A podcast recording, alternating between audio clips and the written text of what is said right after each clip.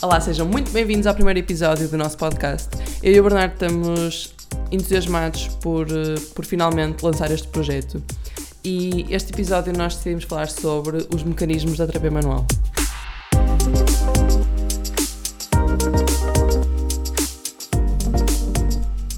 Tu bem queres começar por explicar como é que tu vês a terapia manual? Ou se calhar antes disso explicar porque é que escolhemos este tema.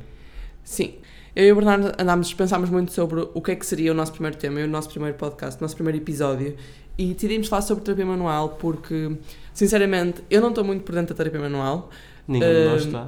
sim, Trabalhamos nenhum- pouco com a terapia manual Nenhum da, de da nós maneira está, que a vamos discutir. Mas, sinceramente, eh, eu acho que a terapia manual é uma prática que é utilizada pela maioria de nós e, sobretudo, para o tratamento de dor muscular esquelética e gostávamos muito de tentar desmistificar aqui um bocadinho e trazer um bocadinho qual é que é a evidência sobre, sobre as diferentes, não sobre as diferentes técnicas, mas sobre a terapia manual em Sim. si eh, e tentar explicar um bocadinho quais é que são os mecanismos que, que estão por trás das diferentes técnicas.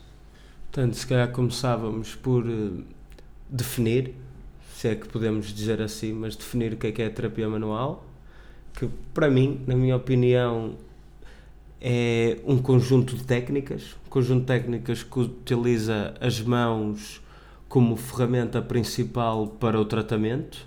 É um conjunto de técnicas maioritariamente passivos e da, daquilo, daquilo que eu tenho ideia há pouquíssimas técnicas, talvez Mulligan, que me esteja assim a lembrar, que utiliza movimento ativo para técnica de terapia manual, de resto é tudo tipos de tratamento passivos.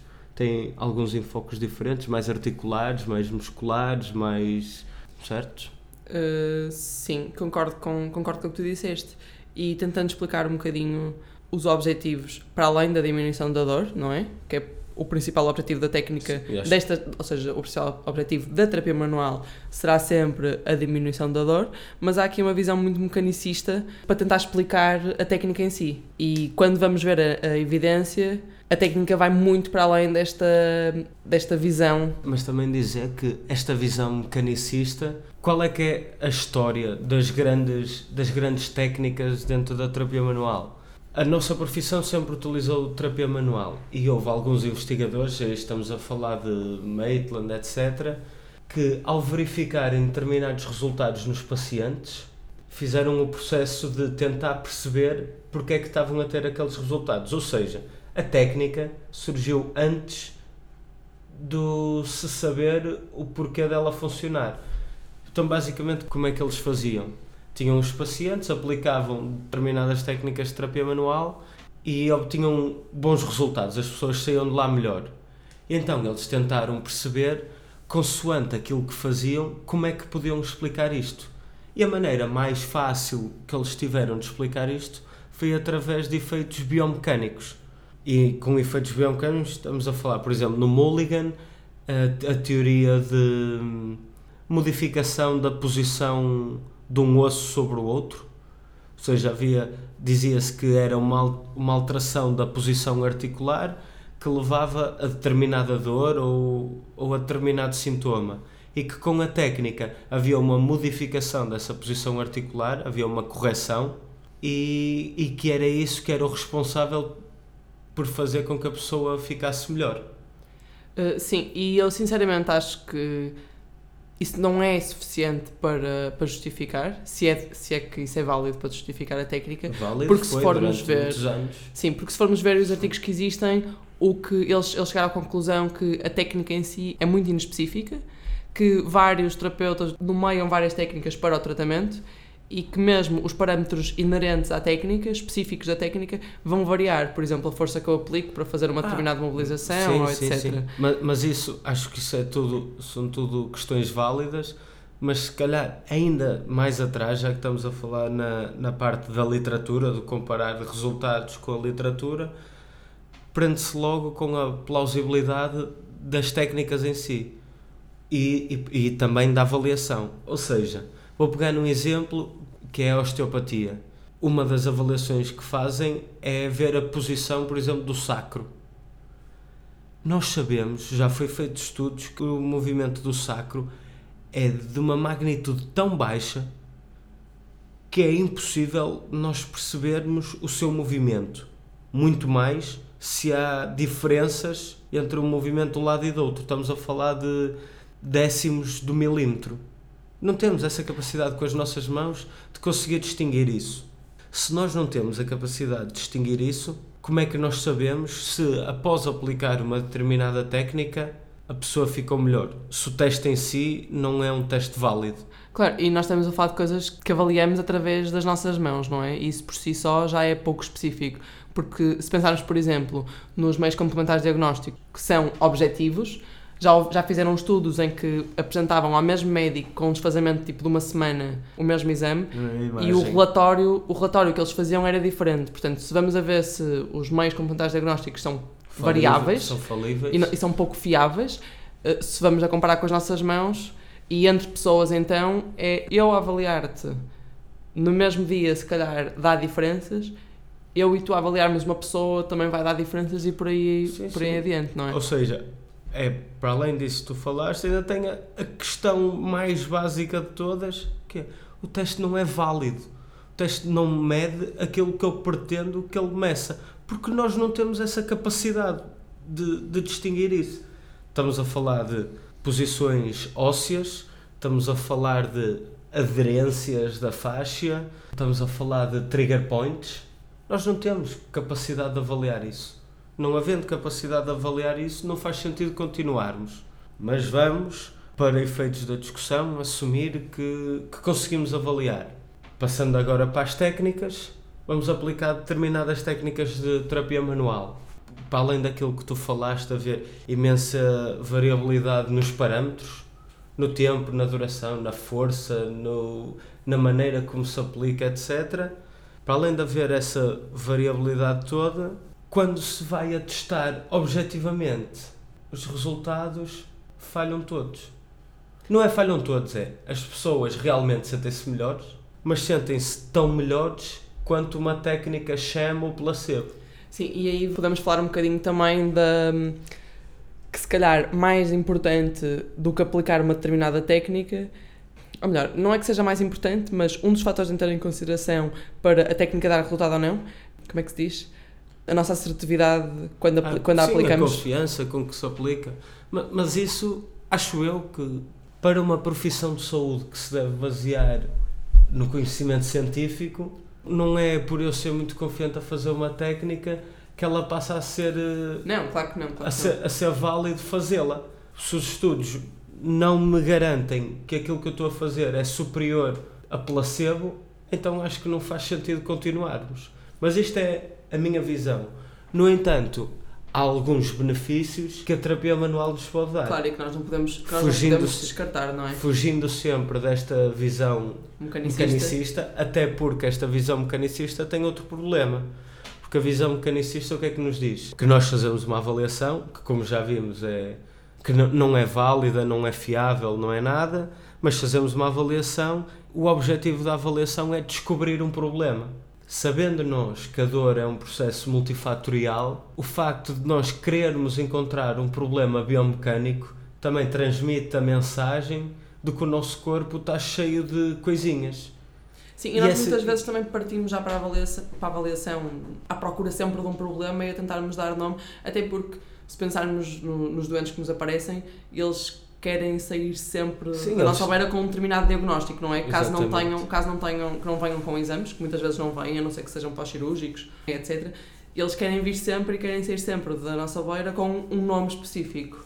Pois é, e se nós, estando à procura desse problema, também são os próprios pacientes que, que nos põem essa pressão, estamos a criar aquilo que chamam efeito de nocebo Basicamente, a mensagem que nós estamos a passar com isto tudo é que eles têm um problema e aquilo vai, vai ficar enraizado na pessoa e a pessoa vai sentir que tem problemas onde na verdade eles não existem.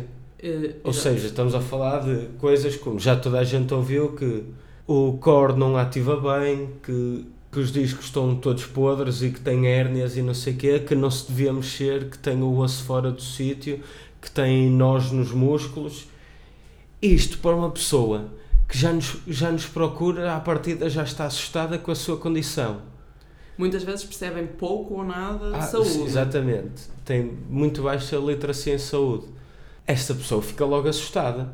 E se nós estamos a dizer que aquilo que ela faz diariamente lhe vai causar estes problemas todos que não são reais, a pessoa vai deixar de fazer. Sim, e não é só isso, porque a pessoa também chega à nossa beira depois do. Se calhar vai ao médico de família não sei quantas vezes, o médico de família acaba por mandar para a fisioterapia e a pessoa já vem ansiosa para a nossa beira, já não sabe o que é que tem, sente necessidade que nós lhe, dizemos, que nós lhe digamos algum diagnóstico ou algum problema em concreto.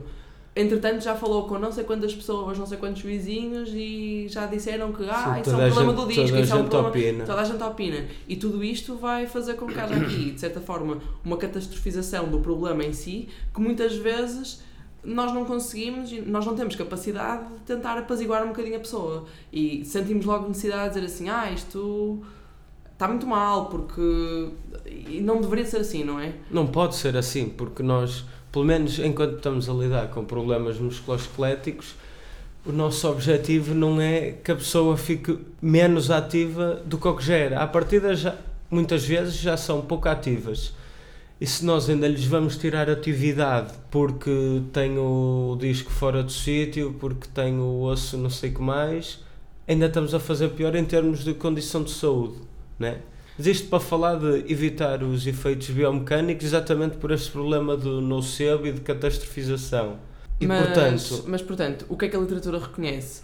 Para além destes efeitos mecânicos, não é? Que até se podem dizer que poderão até eventualmente existir, mas que são transitórios e, que a longo são, prazo são não são. articulares. Claro. E estes efeitos biomecânicos são articulares que é, estamos a assumir que realmente existe um aumento do ROM e não sei o quê, mas acho eu que a melhor maneira de olhar para isto e a maneira mais validada pela literatura é através dos efeitos neurofisiológicos. Claro, e o que sabe é que, eh, portanto, após a aplicação de uma determinada técnica, seja ela qual for, esta E- vai desencadear uma série de mecanismos neurofisiológicos que abrangem não só o sistema nervoso periférico, mas também o sistema nervoso central e que, por sua vez, vai causar uma diminuição da resposta descendente a nível da dor, não é? Sim. E também acrescentar que, a nível central, eu acho, esta é a minha opinião, acho que não é necessário que haja uma aplicação de uma técnica de terapia manual para que haja efeitos no sistema nervoso central de modo a que haja um- uma diminuição Claro. da dor. Porque o ambiente e tudo o que. A partir do momento que a pessoa entra, não é? Ou seja, só o facto de eu ir para uma pessoa que foi recomendada por alguém que eu, que eu, Que eu que confio. eu confio, só o facto disso acontecer, para mim já é uma forma de me deixar mais. Eu, para mim, enquanto, enquanto, Enquanto doente, paciente, não é? sim. Me deixar mais tranquila e só aí já vai, de certa forma, haver uma série de, de respostas a nível do sistema nervoso central Exato, nós começamos um bocadinho por cima, vamos só voltar um bocadinho atrás e falar do início dos efeitos neurofisiológicos. Acho que é mais fácil se começarmos por, ou melhor, dividirmos isto em efeitos periféricos. Periféricos, não sistema nervoso periférico só, periféricos, tipo, à volta, vamos supor, e aqui entre aspas, porque também há muita discussão sobre isto, que é à volta da estrutura lesada Sim. principalmente quando estamos a falar de lesões agudas, onde há um dano estrutural, há um conjunto de reações bioquímicas que, que vão acontecer e o facto de se utilizar a terapia manual faz com que esta resposta pró-inflamatória seja diminuída, ou seja, há um, um aumento de determinadas substâncias anti-inflamatórias, certo? Sim. e que estas substâncias anti-inflamatórias vão ajudar a diminuir a mensagem nociceptiva, que pode ser um dos fatores a contribuir para o processo de dor. Sim, e, hum, para além disto que o Bernardo falou, também temos mecanismos a nível medulares e supraespinais. Mecanismos a nível medular, estamos a falar de, Do, da, da teoria do portão, não é? Sim, que é basicamente utilizar um, um estímulo mecânico e esse estímulo mecânico, mais uma vez, vai se sobrepor na espinal medula ao estímulo nociceptivo e a mensagem que vai ser eh, transmitida depois para os centros superiores é do estímulo mecânico, o que faz com que haja uma diminuição da mensagem nociceptiva. E depois, a nível de mecanismos supraespinais, temos, portanto, a literatura reconhece que há determinadas áreas que são importantes para, hum, na experiência de dor, uh, que são áreas que estão sobretudo relacionadas com, com o sistema, sistema límbico, portanto, amígdala, córtex cingulado anterior, uh, substância negra periaquedutal, e acredita-se que, de alguma forma, após a aplicação de uma técnica, existe uma tendência no sentido da, da diminuição da, da, da ativação destas, sim, sim. destas regiões. Sim. E há, e há uma ativação dos sistemas descendentes inibidores da dor. Sim. Isto para explicar que já não existe aquele conceito cartesiano do modelo da dor. É um modelo que já foi, já foi posto de parte.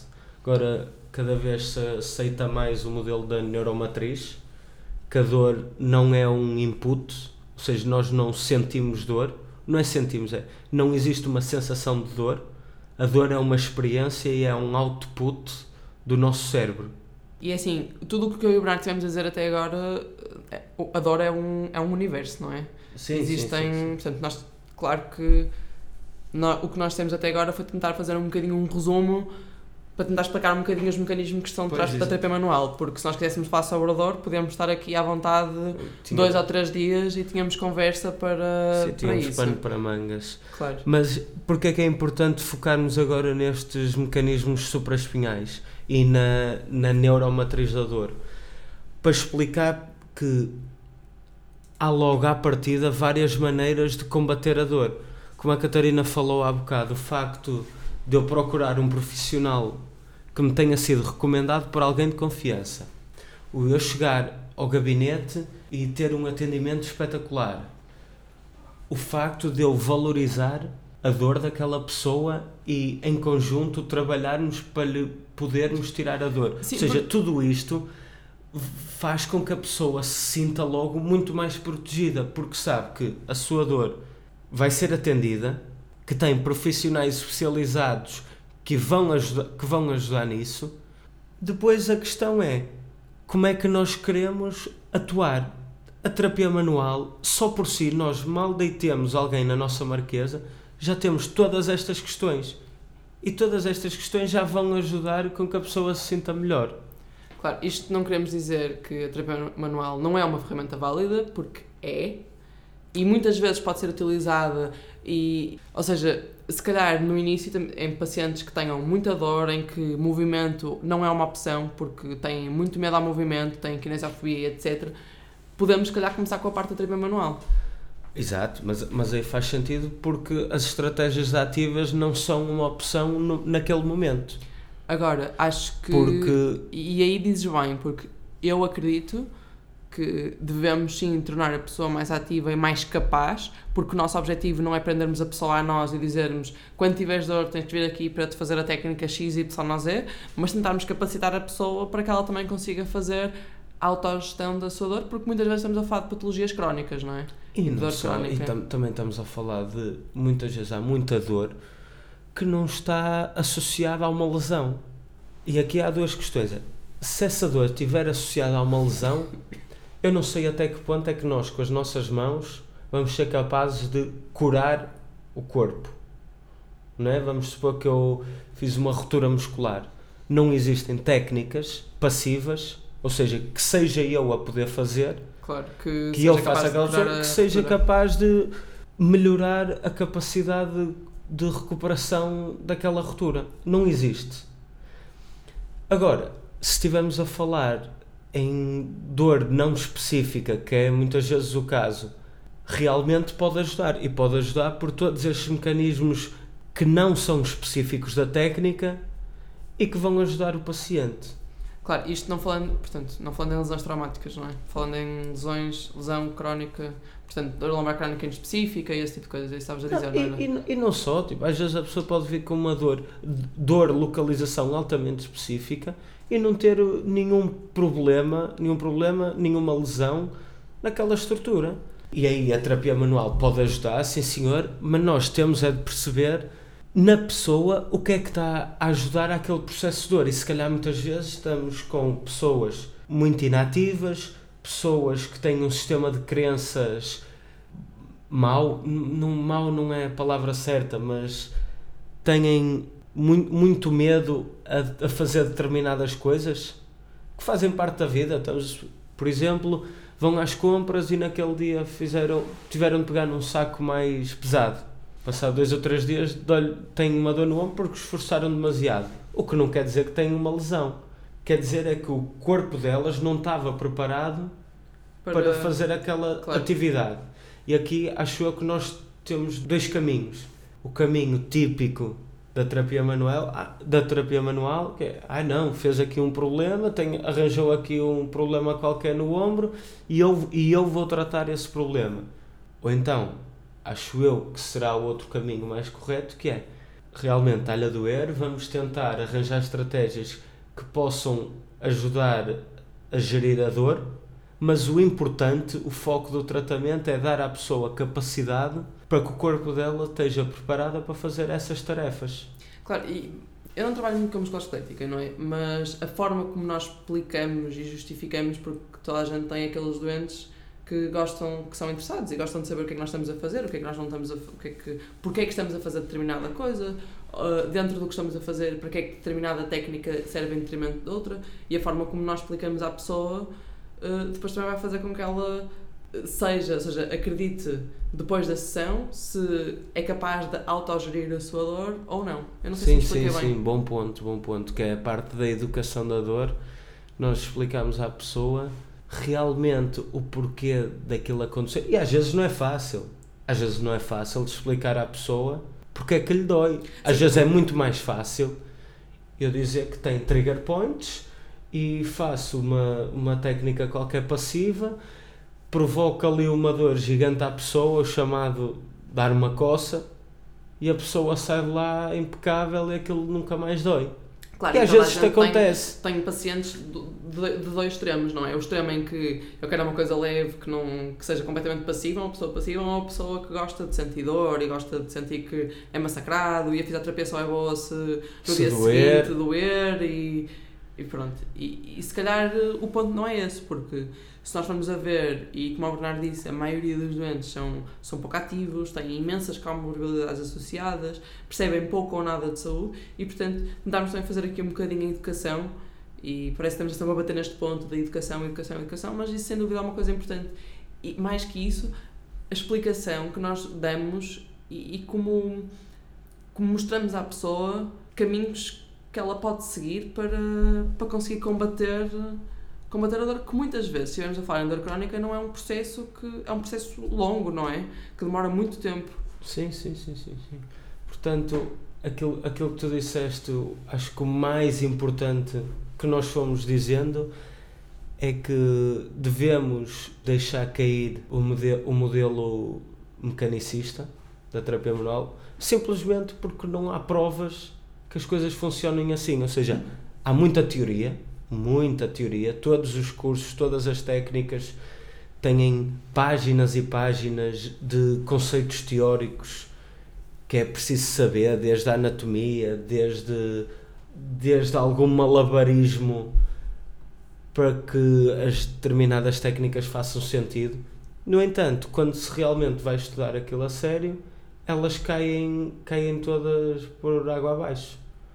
Portanto, terapia manual faz sentido em determinados casos, principalmente pessoas que não, não conseguem tolerar numa fase inicial métodos mais ativos e sempre com uma ajuda-me Catarina com um discurso com um discurso de que não é a terapia manual que, vai, que, vai que, é, mil, que é um milagre claro. que vai resolver o problema exatamente e pô-los a mexer que muitas vezes é o que eles precisam Exato, porque lá está, porque em termos de, uh, em termos de mecanismos tem os mesmos efeitos, o exercício, para diminuir a dor tem os mesmos efeitos o exercício, a terapia manual, o que quer que seja. Agora é, nós com o exercício e com a educação estamos a utilizar ou estamos a dar à pessoa a capacidade de entender e poder gerir o seu próprio problema. Sim, estamos digo... a tirar o foco da intervenção em nós terapeutas e estamos a pô-lo na pessoa. Sim, e também, nós também, e isto é, é muito bonito de pormos o foco na pessoa e de fazer a pessoa de uma forma ativa, etc., mas já me aconteceu muitas vezes, muitas vezes, não foram muitas, porque já, já tratei alguns doentes também da área da musculoesquelética quando eu comecei a trabalhar há 10 anos e quando eu tentava introduzir exercício, eles muitas vezes no dia seguinte culpavam o aumento de dor ou o que fosse pelo exercício em si e recusavam-se mesmo a fazer o exercício. E eu tenho questões destas. E portanto, como é que nós conseguimos dar a volta a esta questão? Mas aí é importante o explicar à pessoa o porquê dela sentir dor, o que é que nós vamos fazer na sessão e de que modo é que isso a vai ajudar. Claro. Eu muitas vezes, quando estamos a falar de casos agudos muito irritáveis, eu também tenho alguma reserva em fazer logo, nem é bem exercício, é em movimento. Sim, porque Não- eu acho que essa, essa- É eu acho que isso é um ponto importante, porque muitas vezes exercício nós queremos pôr. Pá, Tem que ser, às vezes pode ser uma coisa mais de movimento, não é? A Portanto, dor, mobilidade, a dor, fazer com que faz- a pessoa se mexa, não tem que ser alguma coisa. hum, Não, para a dor, para diminuir a dor Claro. ou para ajudar a pessoa a conseguir fazer determinadas tarefas. Ninguém está em casa e para se sentar e levantar de uma cadeira ou de sofá faz com não sei quantos quilos às costas. Apesar de ser, isto para dizer que é um, um movimento parecido, por exemplo, com um agachamento, ninguém faz isso com peso às costas. Portanto, é mais importante que a pessoa vá experienciando o movimento, consiga também o facto das articulações se irem mexendo ajuda nos, naquele tal efeito de haver uma competição entre os nossos setores e os mecanorreceptores. Claro. Portanto, quando estamos a falar em movimento, estamos a falar dos mesmos mecanismos fisiológicos para a diminuição da dor. Só que o que é fundamental é que se utiliza a própria pessoa como. Ou melhor, não é utiliza-se a própria pessoa, é damos à pessoa as ferramentas para ela própria poder eh, ir gerindo a sua dor e manter-se ativa. Exato. E acho que isso é que é o fundamental. Eu concordo Porque, contigo. porque os objetivos vão ser os dois cumpridos ao mesmo, da mesma forma. Quer com terapia manual, quer passivo, quer com movimento e educação, estamos a, a dar à pessoa essa, essa capacidade de ser ela própria A a conseguir, conseguir, gerir a conseguir gerir o seu problema. E pronto. Acho que fizemos um bom resumo. Mais ou E- menos. Portanto, hum, nós vamos deixar nos comentários uh, do Instagram a legenda dos artigos ou Sim, o título, o título dos artigos em que nos baseamos para fazer este podcast. E Se portanto, quiserem partilhar eh, outros artigos ou principalmente artigos que venham defender uma posição, uma posição contrária à nossa, nós não encontramos. Sim, ou alguma coisa que nos tenha falhado, não é? Ao longo da conversa, porque é bem possível que isso tenha acontecido. Mas basicamente gostávamos que deixassem o vosso feedback e deixem também a vossa opinião. Se concordam, se acham que há coisas que nos faltam dizer. E fiquem atentos, porque daqui a uns dias vamos lançar uh, outro episódio. Obrigada. Obrigado e até ao próximo episódio.